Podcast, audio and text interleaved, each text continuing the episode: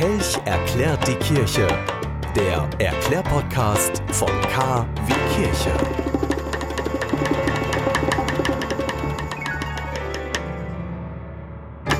Dreizehnter Dezember, heute feiern wir das Fest der heiligen Lucia und das ist ein Fest, das wird vor allem in Schweden sehr, sehr groß gefeiert. Was es damit auf sich hat und wieso wir der heiligen Lucia gedenken, das erkläre ich euch gleich. Erstmal Musik. Ich bin Oliver Kelch.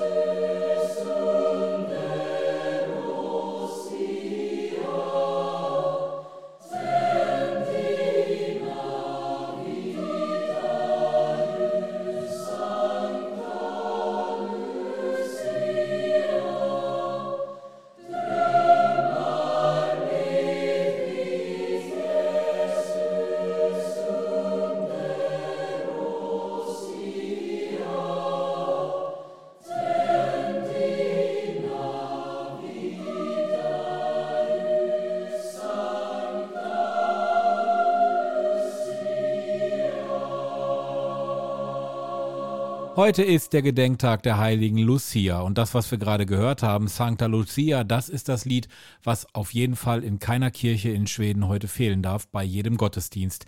Lucia, die lebte im dritten Jahrhundert und zählte im Mittelalter zu den beliebtesten Heiligenfiguren. Dass sie tatsächlich gelebt hat, das beweisen auch Grabfunde. Über ihr Leben gibt es allerdings nur Legenden. Sie wurde in Sizilien geboren. Der Legende nach hat sie schon sehr früh Jungfräulichkeit gelobt. Ihre Mutter habe sie aber mit einem heidnischen Mann verheiraten wollen. Ja, und erst nach der wunderbaren Heilung von einer Krankheit auf Wunsch der Tochter hat sie davon Abstand genommen. Der enttäuschte Bräutigam, der soll das Mädchen deshalb beim Statthalter des Kaisers Diokletian als Christin angezeigt haben. Nach einer wirklich grausamen Folterung habe sie dann den Märtyrertod erlitten. Lucia wird auch heute noch in einigen Ländern, darunter Italien und Schweden, besonders verehrt. Eine Legende erzählt, Lucia habe den Christen in den Katakomben Lebensmittel gebracht. Um beide Hände frei zu haben, habe sie dann auf den Kopf einen Kranz mit brennenden Kerzen getragen und an diese Legende erinnert in Schweden am Lucia-Tag der Brauch der Lichtträgerinnen. Wie das aussieht, könnt ihr euch anschauen. Und zwar hier in dieser Podcast-Folge in unserem Podcast Symbolbild. Da haben wir es für heute reingepackt. Und natürlich hat auch die schwedische Sängerin Sarah Larsson ein Lied zu Santa Lucia gemacht. Kommt jetzt, hier bei Herr Kelch erklärt die Kirche.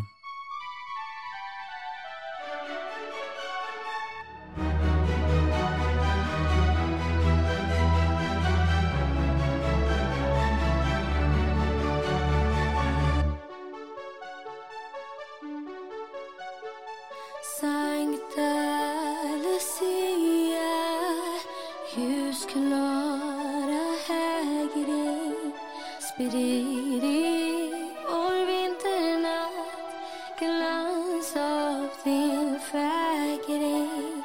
Drömmar